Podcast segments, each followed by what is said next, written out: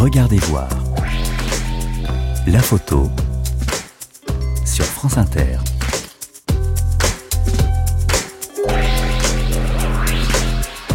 Bonjour et bienvenue avec deux adjectifs qui vont bien aux photographies que nous allons regarder cet après-midi, intime, poétique. Je reçois des photographes qui travaillent sur ce matériau invisible à l'œil nu, l'intimité. Pour vous les présenter brièvement, je préfère vous donner le titre de leur série. Emmanuel Brisson, Les profondeurs du cœur. Dorian François, Pépé. Julien Magre, Trouble. Je n'ai plus peur du noir. Il y a aussi cette grande série Elle. 300 photos de Caroline, sa compagne, Louise et Suzanne, ses deux filles. Avec ce texte qui commence ainsi, j'en lis juste quelques lignes. Elle, puis elle. Elle est d'abord arrivée comme une pierre précieuse. Elles sont ensuite arrivées comme de petites tempêtes de vie. Caroline, Louise et Suzanne, mes trois filles. Ma vie dans vos bras, mes bras comme des branches. Julien Magre est mon premier invité. Regardez voir, une émission de Brigitte Patient.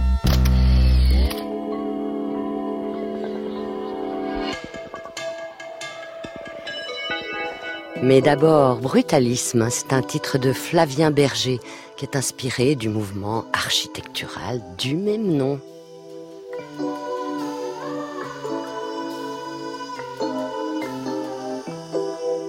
Un peu plus de minutes avant jamais.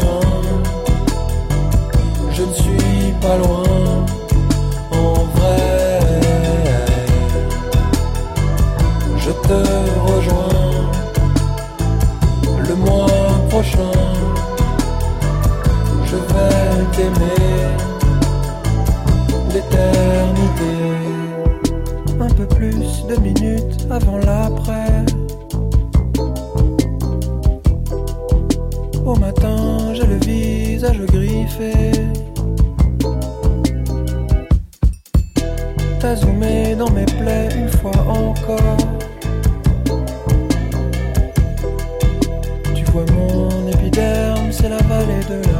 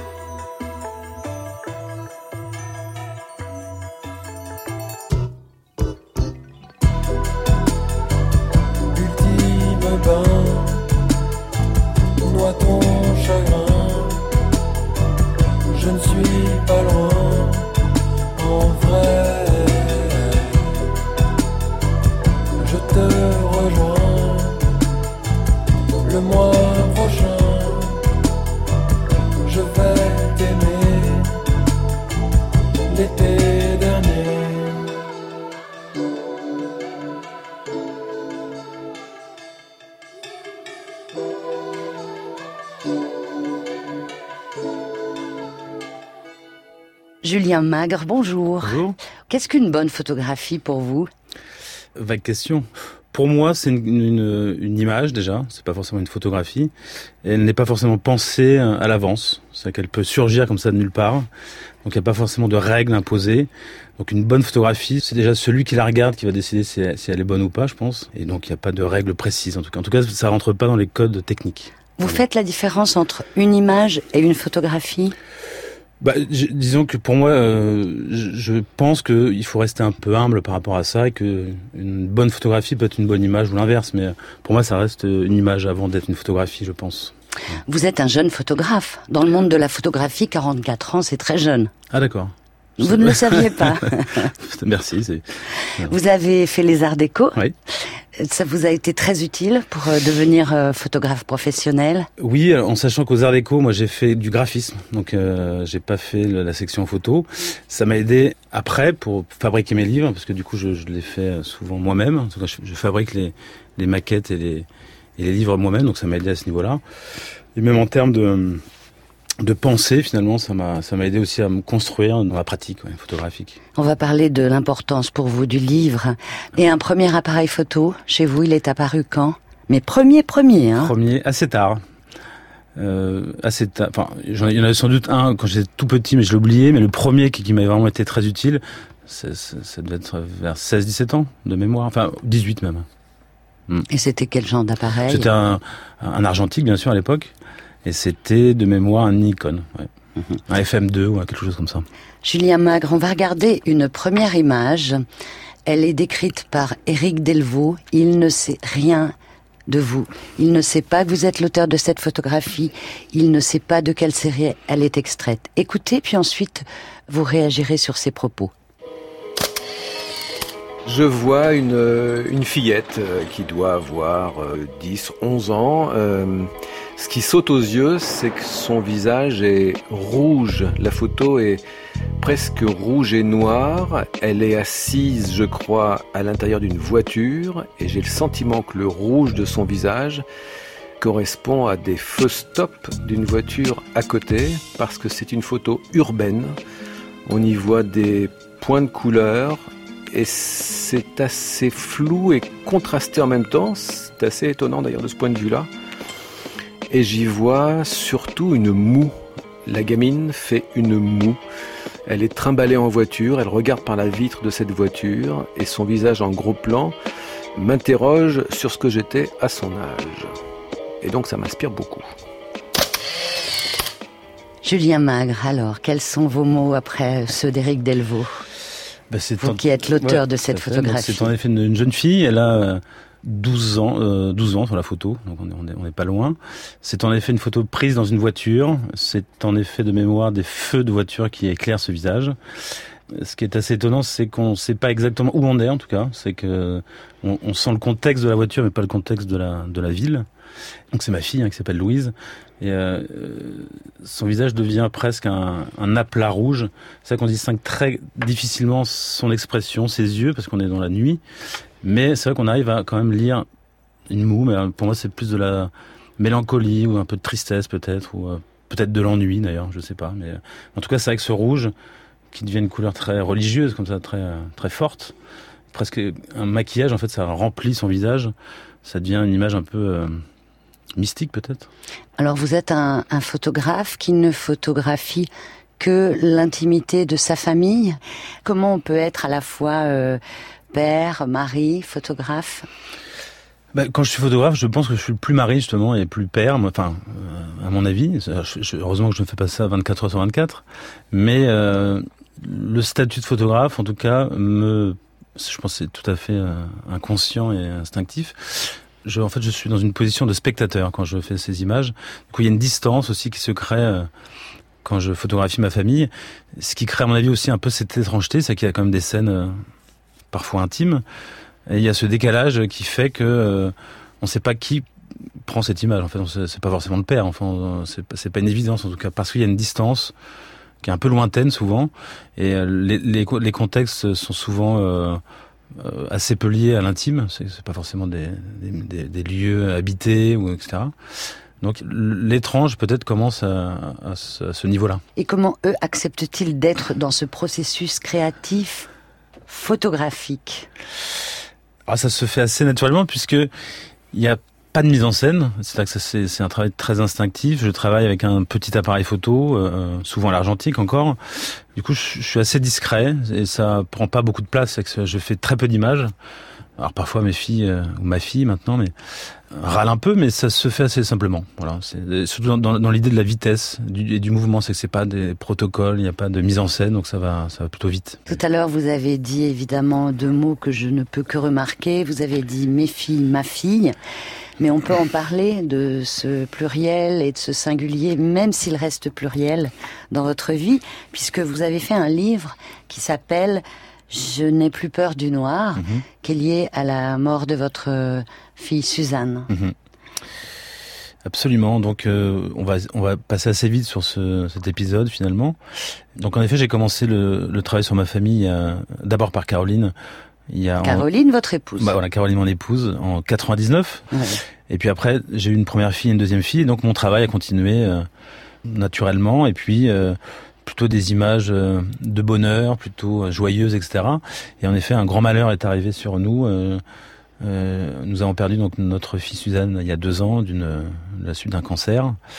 C'était atroce. Et bien la question s'est posée de savoir si je pouvais me permettre de continuer ce travail-là que j'avais commencé éthiquement parlant, euh, etc. Et euh, en réalité, euh, ça s'est fait très naturellement parce que ça, c'est malheureusement dans le cheminement un peu de la vie, c'est qu'il y a des belles choses et des moins belles choses. Donc en effet, j'ai continué ce travail. Avec elle aussi. Et voilà, avec elle, c'est que quand elle est tombée malade, donc elle, elle est hospitalisée pendant six mois, et on a décidé de faire un livre ensemble parce qu'elle adorait les livres. Et puis je lui ai promis de bah, qu'on sortirait ce livre tous les deux après qu'elle soit guérie, etc. Ça n'est malheureusement pas arrivé et, euh, et, donc je me suis forcé. C'était euh, là évidemment très très compliqué, très dur, très violent.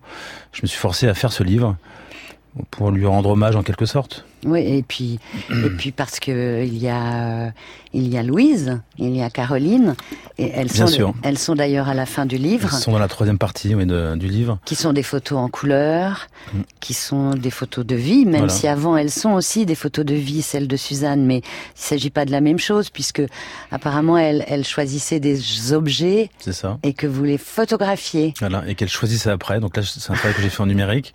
Donc elle choisissait des objets. Euh, de l'hôpital que je ramenais à la maison que je photographiais et puis je le ramenais le lendemain puis elle disait ah ça c'est bien ça c'est pas bien. Et la construction du livre est comme, a commencé comme ça euh, c'est à dire que la, deuxième partie du livre c'est en noir et blanc c'est toute la partie de l'hôpital. Il y a ce va-et-vient d'objets quelques portraits d'elle. Et euh, la première partie du livre c'est la l'avant maladie on va dire c'est juste avant en fait.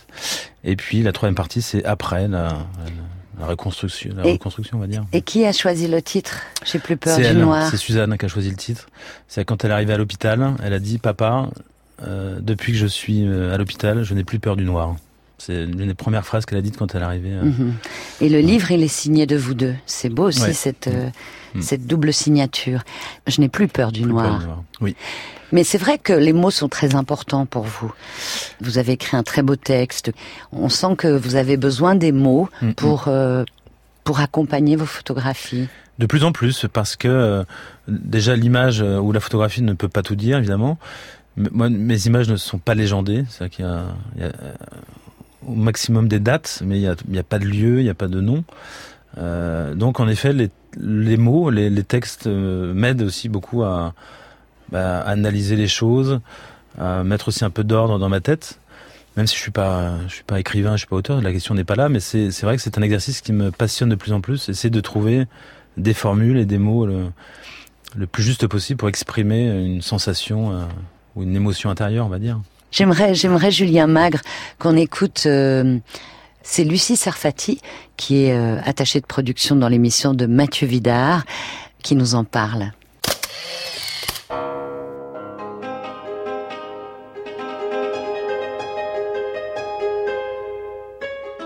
Sur cette image, on voit deux enfants et une jeune femme penchée, qui doit être la maman, j'imagine. Deux enfants de 4-5 ans, je dirais, qui sont sur un banc dans des positions. Enfin, il y en a une petite fille euh, qui est euh, allongée, euh, les jambes en l'air, et on voit ses petits cheveux blonds tout en pagaille qui coulent sur le, côté du banc. Et à sa droite, il y a son petit frère, je dirais, un enfant plus petit, qui embrasse sa mère, qui est penchée vers lui. Ce qui me plaît dans cette photo, c'est que les, les, les sujets regardent pas du tout l'objectif. C'est vraiment un moment de vie qui est pris comme ça, qui évoque bien, je trouve, le sentiment maternel, une préoccupation des enfants et en même temps leur leur aisance, leur leur liberté d'être comme ça complètement avachis dans cette position euh, sur le banc. Et les couleurs sont très belles aussi. Il y a une homogénéité dans les blancs, jaunes, euh, euh, marrons, un, peu ocre, doré qui reflète bien les, cheveux blonds des enfants et, cette idée de l'enfance. Julien Magre, vos couleurs sont magnifiques, c'est vrai. On a parlé du rouge qui était très présent. Et là, on est dans des couleurs ocre. Mmh. Vous avez envie de parler Vous semblez silencieux. Oui, c'est vrai que j'ai choisi cette image euh, euh, un peu instinctivement, mais c'est vrai que là, en la voyant, tout d'un coup, forcément, ça me renvoie un peu ce que je disais tout à l'heure. Euh, au passé, c'est ce qui fait la force de la photographie, c'est que tout d'un coup, je, je, me replonge dans ce contexte et, et aujourd'hui, évidemment, il manque une personne. Donc c'est quand même bizarre. Mais ce que disait Lucie Sarfati est bien sur l'idée du sentiment maternel, Bien sûr, la position de, de, chaque enfant, donc de Louise et de Suzanne et de, et de Caroline, hein, mm, mm, puisqu'on peut les nommer. Oui, bien sûr. le cadrage. Ben ça, c'est un peu ce que, ce que je disais tout à l'heure, c'est que euh, il y a cette distance, justement, on est, euh, je, suis, je, suis, spectateur, c'est qu'elle me regarde pas, c'est comme si j'étais extérieur à la scène. Et il y a aussi, ce, encore une fois, ce contexte qui, pour le coup, n'est pas du tout un, un contexte intime. Le fond même est noir. C'est qu'on on voit simplement un banc, mais c'est très difficile de savoir où est ce banc, euh, où il se trouve. en l'occurrence, c'est sur un bateau. C'est vrai que c'est un, coucher de soleil, un voyage qui, qui durait de mémoire 4-5 heures. Et du coup, euh, j'aime beaucoup cette image parce qu'il y a il y, a, il y a à la fois de la douceur et puis ce comme ce fond noir, il y a quand même quelque chose un peu d'angoissant, aussi d'étrange justement. Étrange. Et dans toutes vos photographies, il y a il y a quelque chose qui apparaît, c'est la notion de temps. Je ne sais pas comment l'exprimer. Là, en plus, vous venez de dire que c'est un bateau. Oui. Il y a peut-être quelque chose de d'angoissant, mais il y a du temps qui passe. Mmh. Il y a du temps qui passe dans vos images. Il y a du mouvement peut-être. Il y a du mouvement. Où est-ce que ça s'exprime le mieux pour vous, la photographie Dans un livre ou dans une exposition ah, Dans un livre. Parce que on peut le, se l'accaparer. Pour moi, c'est vrai que c'est, il y a quand même l'idée de la, de la, l'histoire, de la narration. Le livre permet quand même euh, ça. Et euh, le fait de toucher aussi les images, c'est pour moi très important. D'avoir une distance euh, physique. Ben, Merci beaucoup, Julien Magre. Merci, pour votre présence. Merci. Bien sûr, vous avez un site hein, qui est euh, julienmagre.fr. Absolument. Tous vos livres sont édités chez Filigrane. Merci, au revoir. Merci.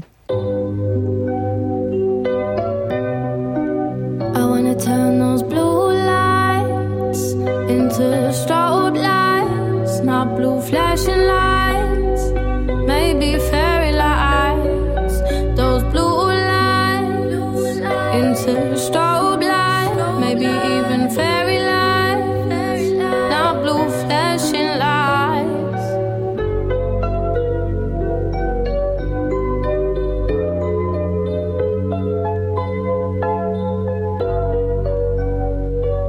you run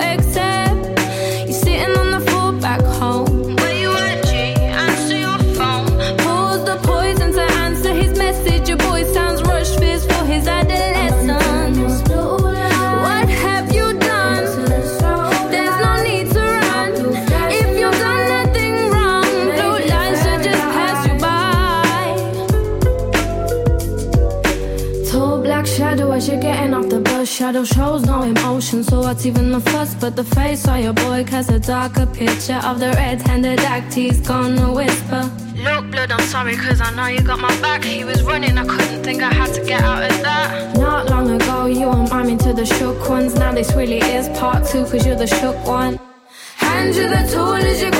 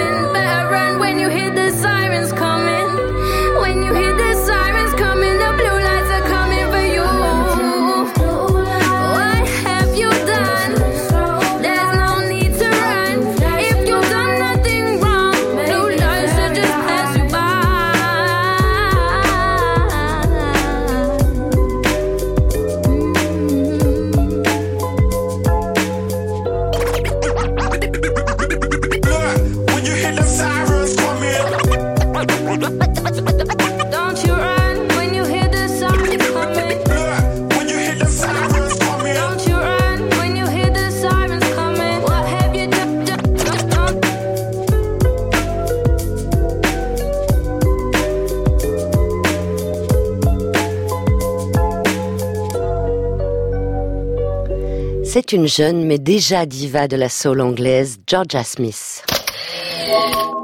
Regardez voir. Brigitte Patient sur France Inter.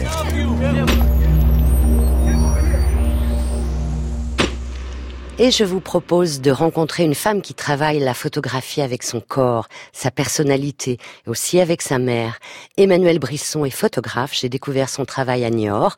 Emmanuel Brisson, comment la photographie est-elle entrée dans votre vie? J'ai commencé à faire donc des photos, énormément de photos, de façon très fulgurante, sans vraiment savoir ce que je faisais, mais euh, de façon euh, très personnelle, euh, dans mon coin, toute seule, et en ayant très vite ressenti le besoin de faire des photos de personnes. De par ma pratique très isolée et très personnelle, je me suis mise moi-même en scène, puisque c'était difficile pour moi d'aller vers les autres en disant j'ai des envies de photos, est-ce que tu veux poser pour moi? Donc ça c'était carrément impossible. Donc je me suis moi-même mise en scène. Et en fait, euh, c'était pas du tout un hasard. Ce que je faisais avec moi, les photos que je, je mettais en scène, euh, tous ces autoportraits, en fait, ça aurait été impossible de le faire avec, avec les autres. Donc une, une espèce de série d'autoportraits est née comme ça, euh, euh, de façon, euh, encore une fois, très fulgurante. Euh, Je me levais le matin, il fallait que je fasse une photo comme une urgence. Je rentrais entre midi et deux chez moi en- pendant mes pauses déjeuner. Je, je, mangeais pas, je faisais une image parce qu'elle était dans ma tête, il fallait qu'elle sorte. Enfin voilà, quelque chose d'assez étrange en fait, une, oui, une fulgurance qui, m'a saisie, qui a pris toute la place dans ma vie. Et voilà, je faisais mes images sans les montrer à personne, enfin en les montrant sur les réseaux sociaux, mais de façon anonyme. Et puis avec euh, un certain soulagement, une fois qu'elle était euh, postée, livrée, je passais à autre chose. Donc euh, c'était très bizarre, je vivais ça. J'étais très heureuse de faire ça en fait, très heureuse de, faire, enfin d'être rentrée dans cette espèce de, de, folie. J'adorais et, tout ça était très chouette. Et au bout d'un moment, même si sur les réseaux sociaux elles étaient montrées de façon anonyme, qui vous a dit il faut les montrer, c'est bien, continue ce travail Emmanuel Brisson. Bah, en fait, euh, donc effectivement, vu par, euh, vu par des communautés, des gens de plus en plus nombreux, à me dire que c'était bien, à me, à, me mettre dans une posture de photographe, ce qui pour moi était, enfin, je me sentais pas du tout photographe, ni je, aucune légitimité à, à être photographe en fait. Mais, euh, mais voilà, c'est les, autres euh, me mettaient dans ce rôle, m'incitaient à montrer mon boulot. Euh, donc bah, j'ai la chance, j'avais la chance d'être euh, née dans une ville de photographie. Et donc après, voilà, bah, j'ai commencé à, montrer les images à des amis de façon extrêmement brouillon. Je j'avais aucune notion de série. On me disait il faut faire une série. Je comprenais pas ce que voulait dire faire une série, une série, montrer une série. Et donc j'ai fini par montrer mon travail à, Jean-Luc Foy et Patrick Delat à la Villa Perrochon qui, euh, Du coup, eux m'ont interpellée en me disant euh, il y a quelque chose, il y a quelque chose et il faut creuser quoi. Donc euh, j'ai dû montrer à Patrick des centaines de photos en fait, parce que tout ça a été mais vraiment en vrac. donc il y avait effectivement au milieu de tout ça ces fameux autoportraits dont j'avais même pas la conscience que c'était en train de qu'un travail était en train de naître en fait, avec euh, bien plus de profondeur que ça, ça, ça semblait être. Et du coup, Patrick m'a aidé à faire bah, ce qu'on appelle l'editing, à faire des choix, et m'a proposé d'exposer ce travail à la Villa Perrochon en 2013. Alors, il faut préciser que la Villa Perrochon, Patrick Delat, tout cela, ça se passe à Niort. Et Oui. vous êtes vous-même niortaise. Donc là, nous sommes en 2018 et vous exposez un autre travail qui s'appelle Les profondeurs du cœur. On est entouré des photos là qui sont absolument magnifiques. Moi, c'est un travail que j'avais vu à la BNF puisque vous avez eu le quel prix d'ailleurs de la Bourse du Talent. spéciale. Mention spéciale euh, catégorie portrait en 2017. Alors, quel est ce projet? Les profondeurs du cœur. Vous êtes à France Inter, les auditeurs vous écoutent. Racontez-leur euh, comment il est né peut-être au départ.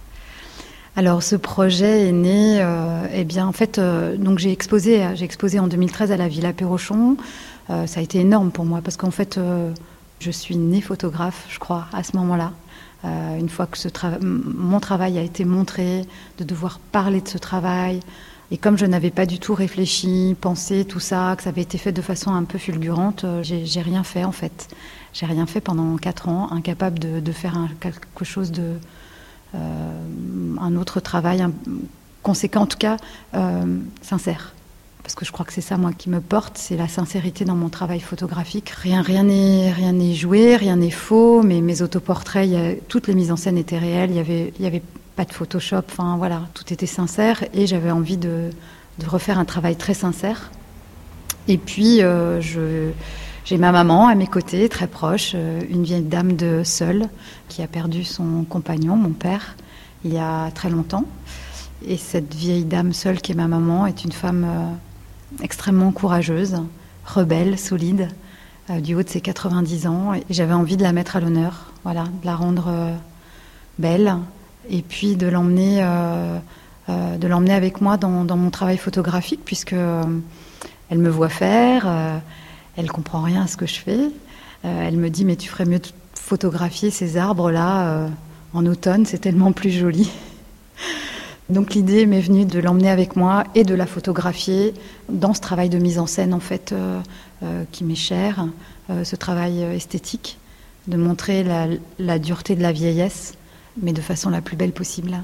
Donc pendant deux ans, je l'ai prise en photo, donc ça a été un travail long, délicat. Je ne savais pas du tout si ça allait aboutir en fait. Euh, à chaque sollicitation pour faire une photo, euh, je, je me disais qu'elle va me dire non, qu'elle en a marre, qu'elle veut que j'arrête, et puis elle me disait non, puis après oui.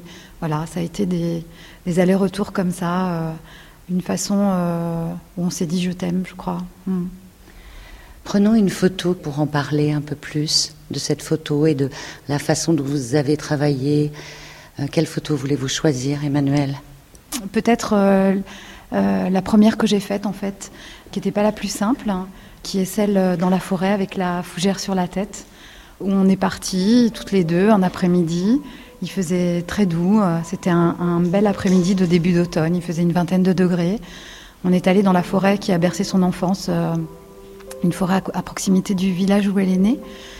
Et puis euh, j'ai commencé à la photographier au milieu des fougères, au milieu des arbres. Et dans, dans la même veine de mes autoportraits, en fait, j'avais envie de, de la photographier comme si c'était moi qui étais en train de me photographier dans, dans le, le même cadre et du coup masquer un, peu son visage. Donc ce qui a été difficile, c'est de, de négocier le fait qu'elle se déshabille. Puisque même s'il faisait 22-23 degrés, elle était euh, comme, comme un oignon pleine de couches. Et voilà, et donc j'ai négocié euh, d'enlever le gilet, puis d'enlever le pull, et du coup très très vite faire cette photo où je lui ai posé juste la fougère. En fait, la fougère a tenu comme ça, euh, de façon miraculeuse sur sa tête. Je lui ai demandé de fermer les yeux, elle, s'est exécutée, j'ai fait la photo. Et, en fait, euh, je me suis dit, mais il faut vraiment que je continue, parce que si, si elle accepte de, continuer à jouer le jeu comme ça, de, venir avec moi dans, mon monde, on peut faire vraiment quelque chose de bien. Il y a des photos euh, qui nous semblent à nous spectateurs un peu plus dures. Par exemple, à côté de cette photo, il y en a une autre où euh, c'est juste le visage de votre maman. Non, c'est pas de la peinture. C'est de l'argile. C'est un masque Avec un en masque fait. d'argile. Ouais, c'est. Ouais. Très fort cette Ouais, photo-là. Oui, oui. D'ailleurs, euh, alors moi, je lui ai tout montré. Hein. Je, je, je montrais tout. Je lui montrais les photos dès que je les avais faites. En fait, je, retournais la voir et bon, là, elle m'a dit, on dirait que je suis morte.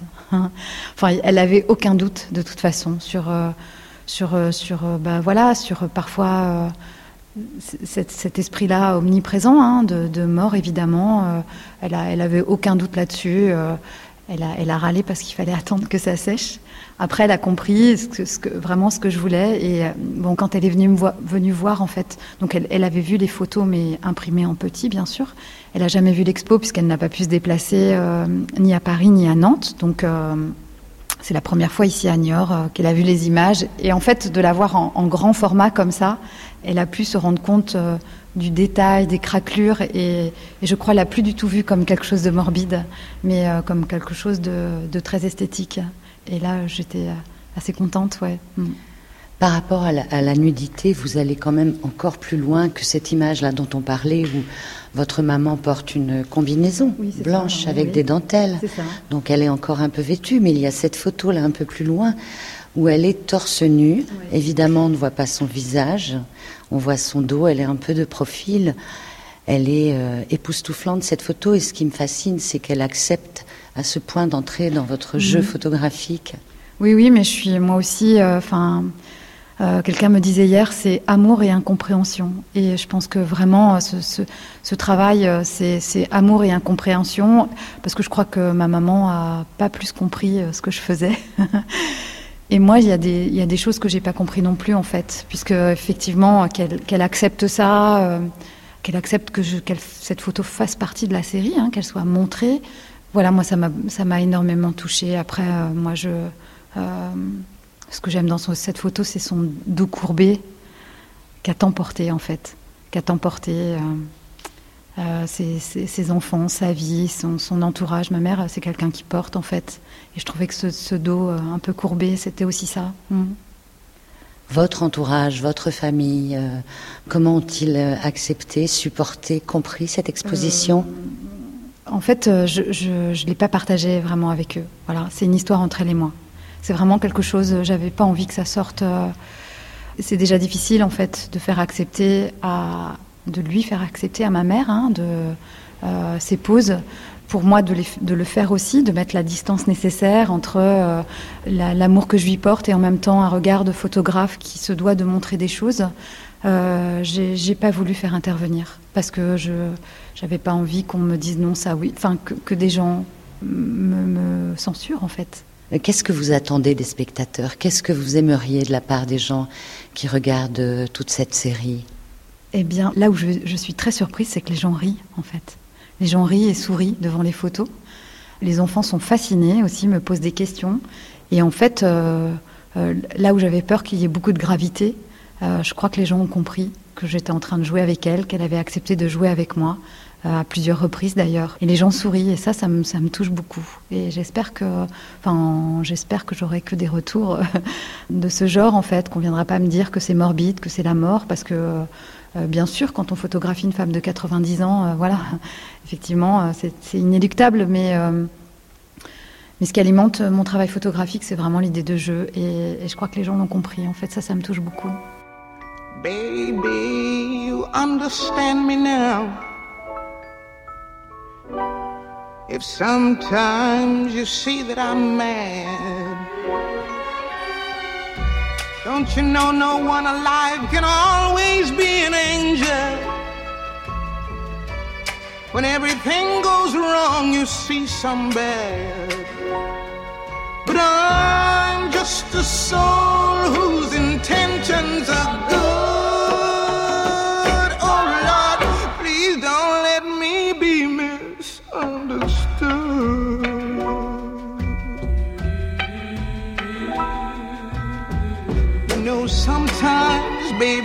So carefree with a joy that's hard to hide. And then sometimes again it seems that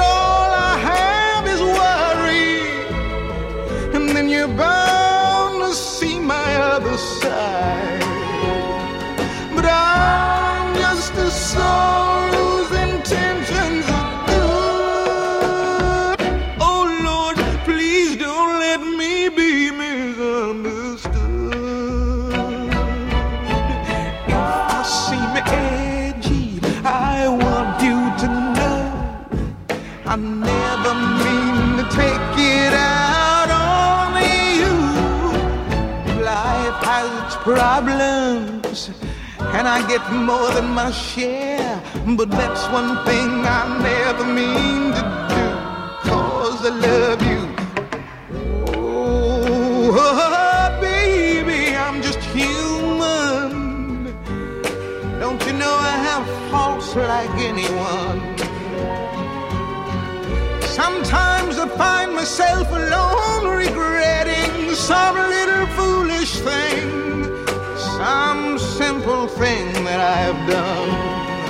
I'm just a soul whose intentions are good. Oh Lord, please don't let me be misunderstood. Don't let me be misunderstood. I try so hard, Dorian François, bonjour. Bonjour. Je peux vous demander votre âge? Euh, 33. Donc vous êtes photographe depuis combien de temps? En gros, depuis l'âge de 20 ans à peu près. Comment c'est venu la photographie dans votre vie? Par le voyage. Est-ce que c'est lié justement à ce livre Solitude qui retrace votre parcours en Chine entre 2014 et 2015 Ouais, qui était une itinérance entre dix grandes villes en Chine, qui est un pays dans lequel j'allais depuis déjà 12 ans, parce que j'avais fait des études de langue chinoise.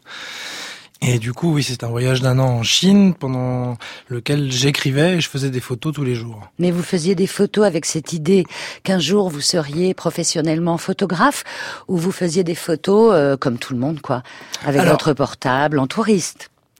Le voyage en Chine et solitude, j'étais déjà professionnel de la photographie. En tout cas, tout au départ, sur les premiers voyages, dans les années en gros 2005, c'est vrai que la photo, non, a accompagné les voyages que je faisais.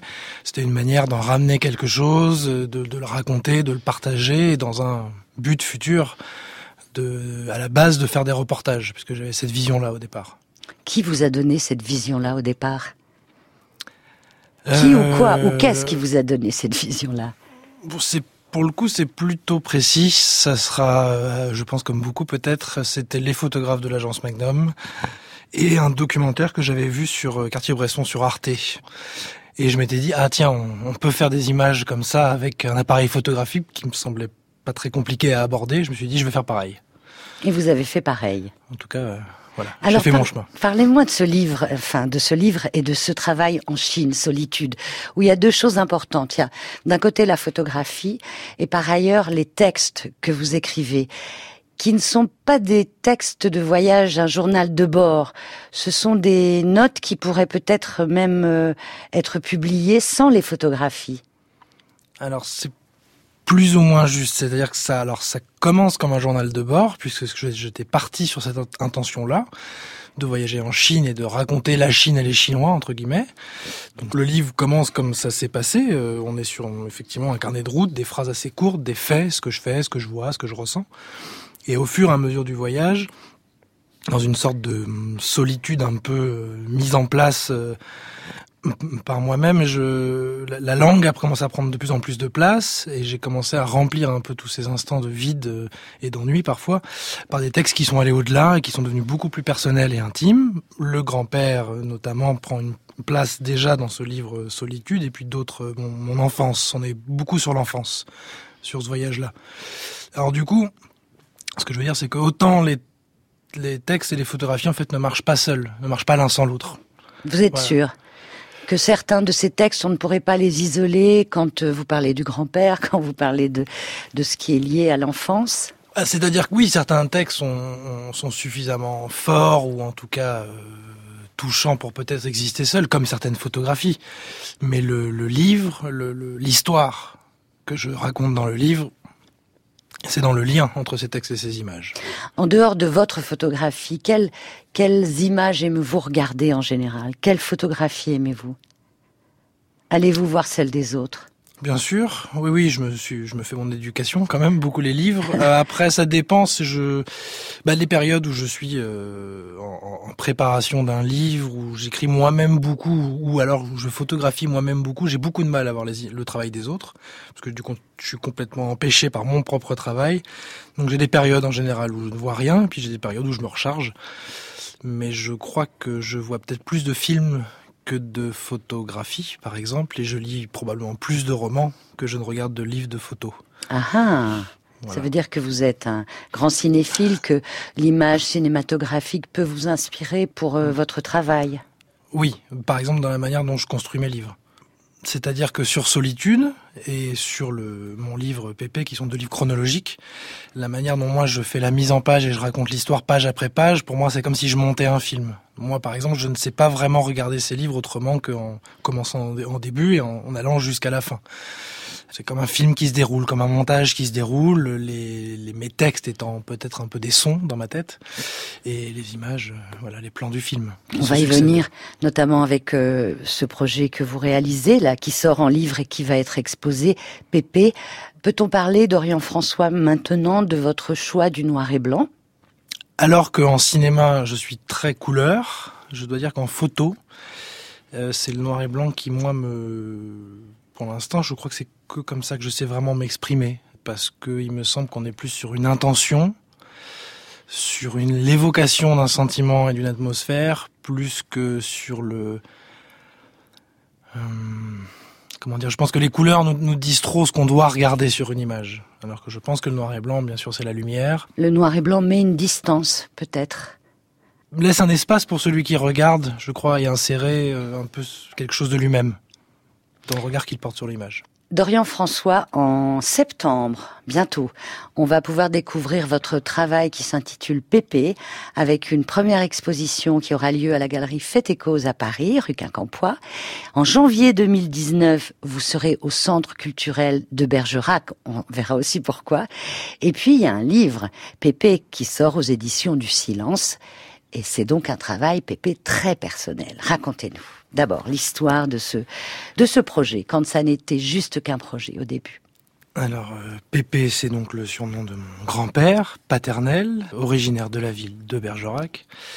Ça commence en juin 2014. Euh, à ce moment-là, je reviens de Chine sur un des voyages qui ont fait le livre Solitude. Je suis déjà dans cet exercice d'écriture et de photographie à ce moment-là. Je rentre de Chine Ma grand-mère était atteinte d'Alzheimer depuis quelques années et à ce moment-là, ça s'est gravement accéléré, détérioré, c'est mon père qui me le fait savoir, et ma grande tante, qui est donc la sœur de Pépé, qui s'appelait Tati Pierrette, elle, tout d'un coup, est devenue, comme on disait, folle. Tout d'un coup, elle, me semblait qu'elle avait perdu la tête, euh, elle qui vivait à ce moment-là à l'EHPAD de Bergerac. Donc je vais à Bergerac en juin 2014 et effectivement la situation est un peu euh, violente, déroutante. Donc je fais des photos et j'écris à la fois parce que j'étais dans cet exercice en rentrant de Chine et parce que c'est un peu ce que je sais faire pour, euh, je pense, me mettre à distance finalement de ce qui était en train de se passer, essayer de comprendre ce qui se passait. Et la semaine suivante, le hasard de ma présence est, au même moment du décès de ma grand-mère. Les choses s'enchaînent. En août 2014, ma grande-tante décède des suites de ce que nous avons supposé être de la démence. Donc cet été 2014 est prenant. C'est un tournant. Ce sont pour moi les premières euh, mort euh, familiale euh, proche euh, et sentimentale. C'est des gens que, que, que j'aimais beaucoup. Et donc, dans un petit recul professionnel, je me dis, tiens, c'est intéressant ce que j'ai écrit, ce que j'ai photographié, je devrais continuer. Et surtout, dans un recul personnel, je réalise que ça me fait du bien d'essayer de me rapprocher je sens que quelque chose est en train de disparaître petit à petit et je me dis j'aime mon grand-père, euh, j'ai envie de d'essayer d'en garder quelque chose. Il ne reste que votre grand-père là pour le coup. En août 2014, il ne reste plus que lui. Voilà, et en même temps vous dites que vous avez envie de vous rapprocher de de lui et en même temps tout à l'heure vous nous expliquiez qu'avec la photographie, on pouvait prendre une certaine distance. Tout à fait. Avec les événements. Oui. D'Orient, oui. François. Je pense que c'est un mélange. Là, là, il y a le ce que j'ai pu euh, penser sur le moment, et puisque aujourd'hui, avec le recul et avoir mis le livre en place, j'arrive à exprimer. Donc il y a un petit décalage probablement qui vient de ça, mais Disons que je me suis imposé d'aller le voir plus souvent que je n'allais le voir avant. Et donc, en gros, je suis allé voir tous les deux mois pendant trois ans et demi. Et j'ai accompagné finalement ce qui lui est arrivé, c'est-à-dire d'être veuf, sachant qu'à Bergerac, il ne vivait plus personne de la famille à part lui. Mon père étant en région parisienne. À l'époque, moi, j'étais encore en région parisienne, donc mon grand-père était seul. Et quelques mois plus tard, il, pendant que je suis en Chine à nouveau, il tombe dans ses escaliers. Il se casse le col du fémur, euh, le sacrum, il part en convalescence, quatre mois. Pendant ces quatre mois, euh, on voit bien que son indépendance, euh, son, la perte d'autonomie est forte. Donc on vide la maison, qui est la seule que moi je, je n'ai jamais connue. Je pense que ça faisait 30 ou 35 ans qu'ils y étaient. Et nous rentrons, enfin il rentre, en EHPAD.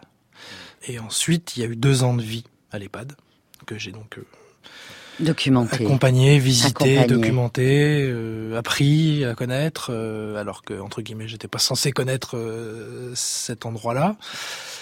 Et tout Pourquoi n'étiez-vous pas censé connaître cet endroit-là, alors que nous sommes tous appelés à vieillir? Parce que vous êtes jeune? Oui, bêtement, parce que je suis jeune et que effectivement, a priori, n'étant travaillant pas dans ce dans ce milieu-là, c'est vrai que et c'est ce que je me suis aperçu, ces, ces lieux nous sont pas cachés, mais c'est on n'en parle pas du tout. Dorian François, on va revenir à votre travail photographique, mais avant, je voudrais savoir si au-delà de cette histoire très personnelle qui s'intitule Pépé, il y a une sorte de message à donner aux, spectateurs de vos photographies, par exemple, sur les conditions de vie des personnes âgées dans ces EHPAD, par exemple, sur euh, la vieillesse. Est-ce que c'est c'est quelque chose qui vous importe ou c'est vraiment uniquement l'histoire personnelle que vous avez envie de transmettre aux spectateurs? Euh, non, j'ai pas la prétention d'avoir un message particulier. Le, livre est volontairement un, huis clos autour de, notre intimité, notre famille et de Pépé, parce que ça, je le maîtrise et cette sincérité-là, je, peux l'avoir. Cette honnêteté-là, euh, celle-là, je peux l'assumer. Donc euh, non, moi c'était la volonté de mettre des mots et de me poser des réalités sur les questions de mort, de vieillesse, euh, de maladie, euh, de comment une famille, en, en l'occurrence dans cette histoire, c'est essentiellement mon père et moi, arrive à gérer ou pas de tels événements de la vie. Après, en marge de l'exposition, notamment quand elle sera à Bergerac, là, on va organiser des visites avec du public et on va organiser des débats autour de la question de la vie à l'EHPAD. Là, j'aimerais que l'exposition, elle, parce qu'elle est plus démocratique que le livre, parce que accessible, euh, gratuite, là qu'on puisse aller au-delà de mon histoire euh, intime et personnelle. Pour avoir euh, vu les photographies dans le livre Pépé, je peux vous dire qu'elle va au-delà parce que il y a dans vos très très belles images, vraiment elles sont magnifiques en noir et blanc, des attitudes de personnes âgées, des regards, des postures que l'on reconnaît. On les a tous euh, vus. Par exemple, il y a une photographie que j'aime vraiment vraiment beaucoup. C'est vous êtes derrière votre grand-père, il a juste les mains comme ça, croisées euh, dans le bas du dos. Et alors ça, je trouve que c'est une photo qui, euh, enfin moi, qui me fait penser à, mon grand-père euh, maternel. Donc ça va bien au-delà, à mon avis, de votre histoire personnelle, sans parler des messages qu'éventuellement vous auriez envie de, de passer. Dorian François, on va regarder une photographie. C'est celle qui fait la, la couverture du livre, mais la personne qui la regarde ne le sait pas, puisque cette personne est un Jeune homme, c'est important de le savoir, il a 16 ans et il est en stage à France Inter. Il s'appelle Camille Bossard.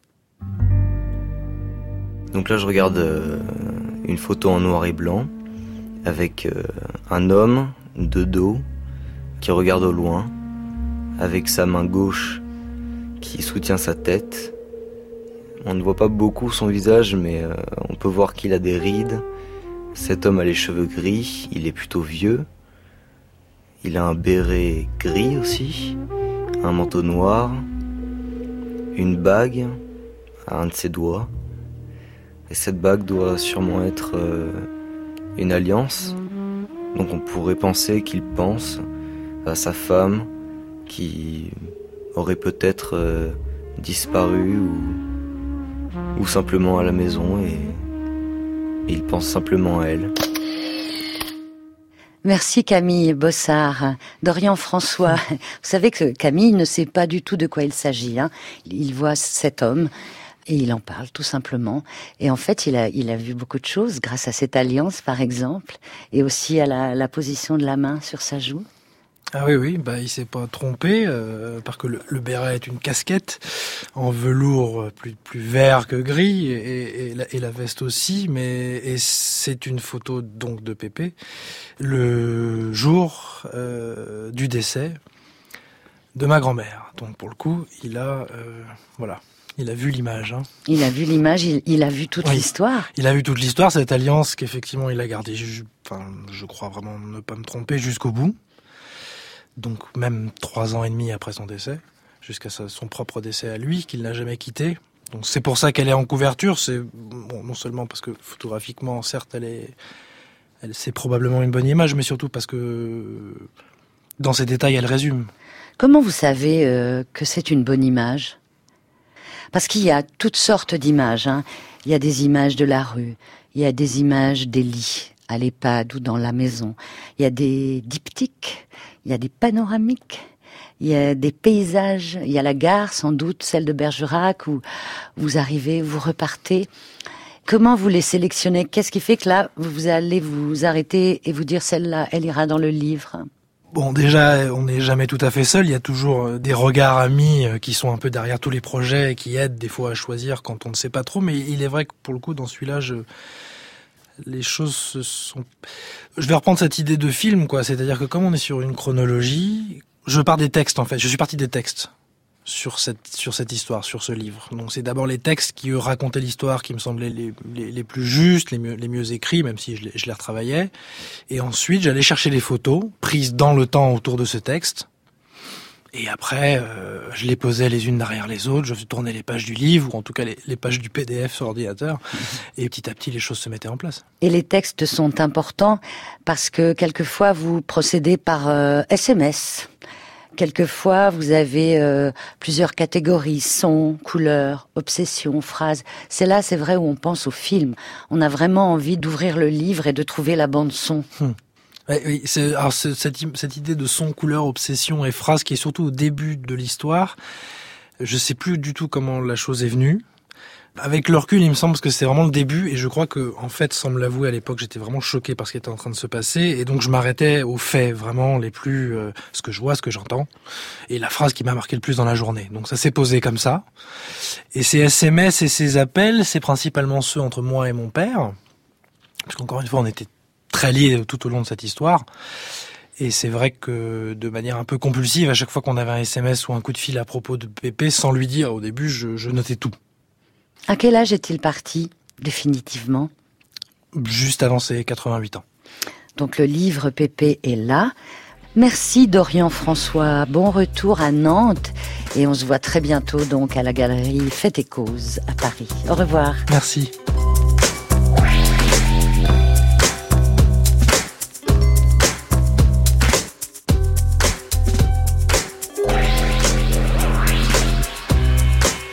Le livre Pépé sort en septembre par les éditions du Silence.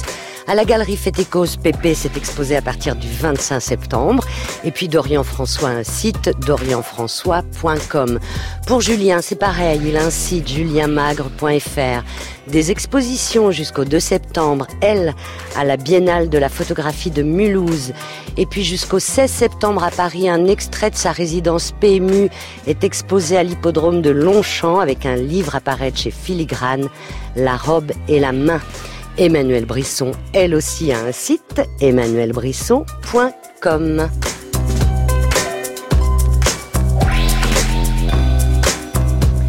Samedi prochain, je vous donne rendez-vous à 14h pour rencontrer la photographe Hélène Jaillet.